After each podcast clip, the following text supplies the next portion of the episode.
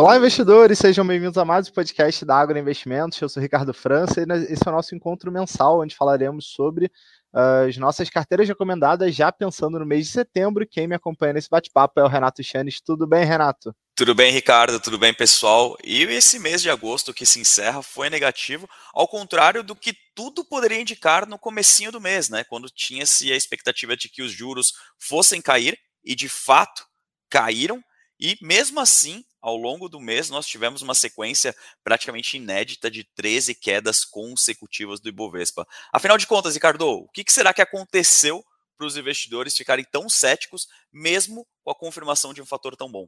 É verdade, Renato. Poderíamos até argumentar que essa queda na Selic ela já estava no preço, entre aspas, e que houve certa apreensão com as discussões políticas e relacionadas à pauta fiscal aqui no Brasil, no entanto, a justiça ir esse mau desempenho a fatores apenas domésticos não nos parece muito correto, uma vez que o mês que se encerra ele foi marcado também né, por um movimento corretivo nas bolsas globais, sobretudo nos mercados europeus e norte-americanos. Aliás, esse foi o tema central de discussão para o nosso relatório Estratégia Mensal. Já fica aí o convite para que todos acessem o conteúdo completo lá no Agora Insights. E, inclusive, Renato, a nossa proposta foi trazer algumas das principais perguntas que têm sido feitas pelos investidores olhando para né? E aí eu já faço uma primeira provocação que é a seguinte: né, investir em renda variável ainda é recomendado depois desse período de alguma acomodação nos preços aqui no Brasil? Bom, indo direto ao ponto,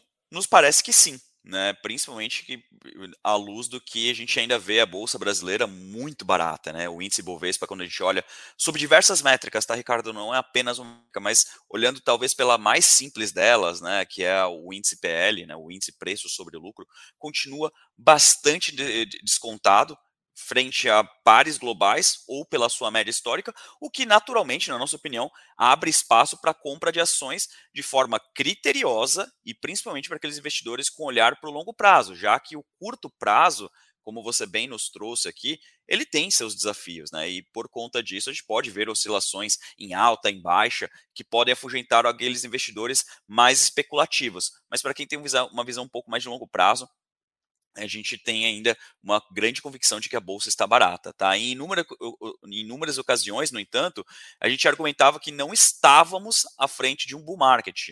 É, eu, me, eu, eu, relembro que em diversas interações que nós tivemos com os nossos investidores ao longo do mês, né, seja em live, seja em podcast, aí sempre levantava essa bandeira, né, Ricardo? Não estamos no bull market. As coisas estão melhorando, mas altas disseminadas e propagadas não parecem ser uma realidade e acho que o tempo provou que nós estávamos certo. A esperada desaceleração econômica aqui no Brasil, os desafios fiscais já sabidos e, sobretudo, o cenário externo absolutamente desafiador são quase proibitivos para uma alta generalizada das ações na bolsa nesses próximos meses, né? Só para vocês terem uma ideia, nesse mês de agosto que se encerrou, é, gente está falando de quase 5 trilhões, 5 trilhões de dólares perdidos em valor de mercado quando somamos o desempenho global dos mercados. É verdade, Renato. São valores que chamam atenção, né? E ficou evidente também ao longo desse último mês a saída de capital estrangeiro do nosso mercado. Provavelmente foi o que ficou né, essa queda do Ibovespa no período. Agora, isso não significa que a gente não reconheça a melhora dos fundamentos aqui no Brasil.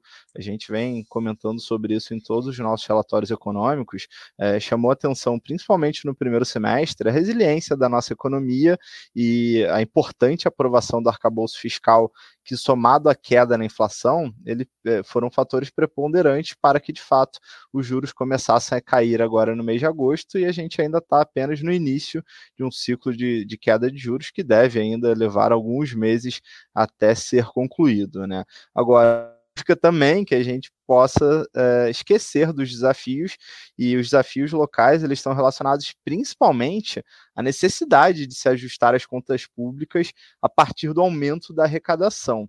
E é curioso, né, Renato, porque ao mesmo tempo em que a gente olha para frente e nos deparamos com um ambiente de queda da Selic, é difícil ignorar o fato de que o juro médio no Brasil ele ainda vai permanecer num patamar elevado durante muitos e muitos meses.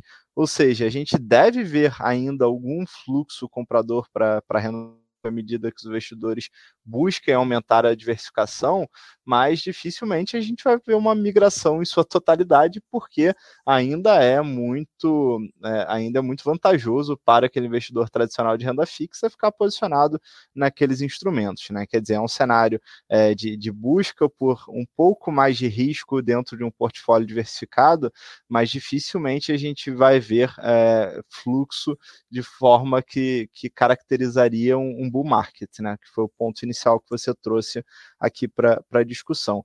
Agora, Renato, é, a gente tem elencado né, no, nos nossos relatórios, inclusive aqui no Estratégia Mensal, que um dos fatores que nos deixa ainda mais preocupados, ou um dos principais fatores de risco para a precificação dos ativos, ele continua sendo relacionado ao ambiente externo.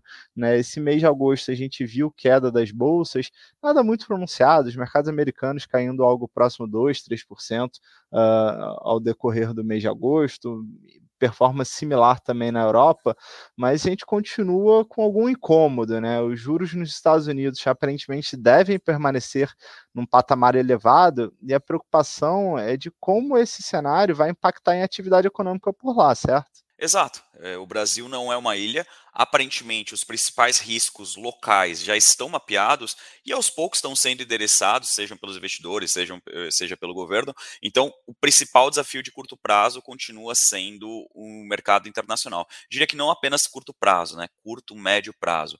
A gente vê a, a possibilidade de juros mais altos e por mais tempo nos Estados Unidos, o que inevitavelmente vai começar a aumentar as discussões em torno da recessão econômica por lá.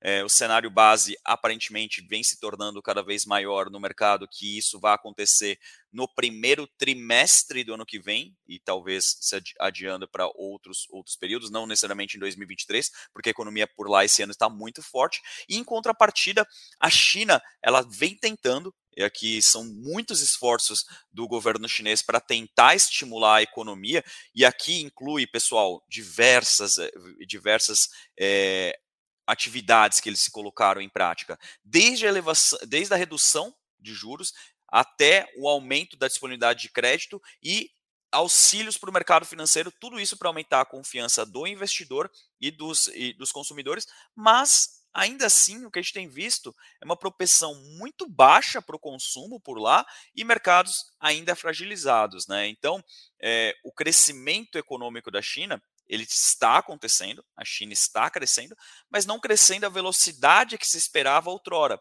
E aí, por conta disso, o, o mercado fica um pouco mais ressabiado. Mas não nos esqueçamos, por exemplo, que apesar de todo esse ceticismo com China, o que nós vemos são ainda commodities em patamares bastante saudáveis de preço, né? Minério de ferro acima dos 100 dólares nesse finalzinho de mês de agosto, o petróleo também em, em níveis de expansão de preço. Então, tudo isso mostra que existe sim uma preocupação relacionada com a China, mas que esse crescimento vai continuar acontecendo, Ricardo. Boa. E aí, para caminhar já para a etapa que, em que a gente discute as carteiras recomendadas para o mês de setembro, em geral, a gente entende que as escolhas para alocação em bolsa elas tendem, têm que ser individualizadas. Né? Não dá para colocar todas as ações dentro de um mesmo contexto, até porque, como é um cenário macro ainda desafiador e como não nos parece ser um bull market, ou seja, aquele cenário em que praticamente todas as ações tendem a subir, é muito importante ter essa, essa escolha muito muito individualizada, muito criteriosa, tá? Uh, em geral, a gente gosta da classe de ações denominadas small caps, são empresas grandes, mas não tão grandes como aquelas uh, mais tradicionais da nossa bolsa, principalmente considerando o ponto do ciclo que a gente está aqui no Brasil, que ainda na etapa inicial desse, dessa trajetória de queda da Selic, e, e em geral também não dá para colocar todas no mesmo pote, mas a gente vê ainda de uma forma um pouco mais cautelosa a exposição a empresas ligadas ao ao crescimento global. É, vale lembrar também que tem muita empresa ou histórias é, que têm direcionadores próprios, como por exemplo, aquelas histórias de privatização. A gente viu recentemente a privatização concluída da, da Copel, ainda tem um grande trabalho a ser feito daqui para frente, né, em termos de ganhos de eficiência, redução de custos, uma possibilidade, é, já olhando para o primeiro semestre de 2024, que seria a privatização da Sabesp e outras histórias individuais individuais, como aquelas companhias que devem ter uma melhora na dinâmica de seus resultados no segundo semestre, como é o caso de proteína. A gente tem recomendação de compra, por exemplo, para, para JBS, histórias que, de companhias que crescem através de M&A, né, consolidadoras de mercado, e a gente tem exemplos em diferentes setores, né, no setor de saúde, uma Redditor que acabou frustrando no mês de agosto, a gente continua é, elencando-a como a top pick no setor, é, outras companhias como o grupo GPS, a própria Simpar, né, que é uma holding tem participação em várias empresas com histórias bem interessantes.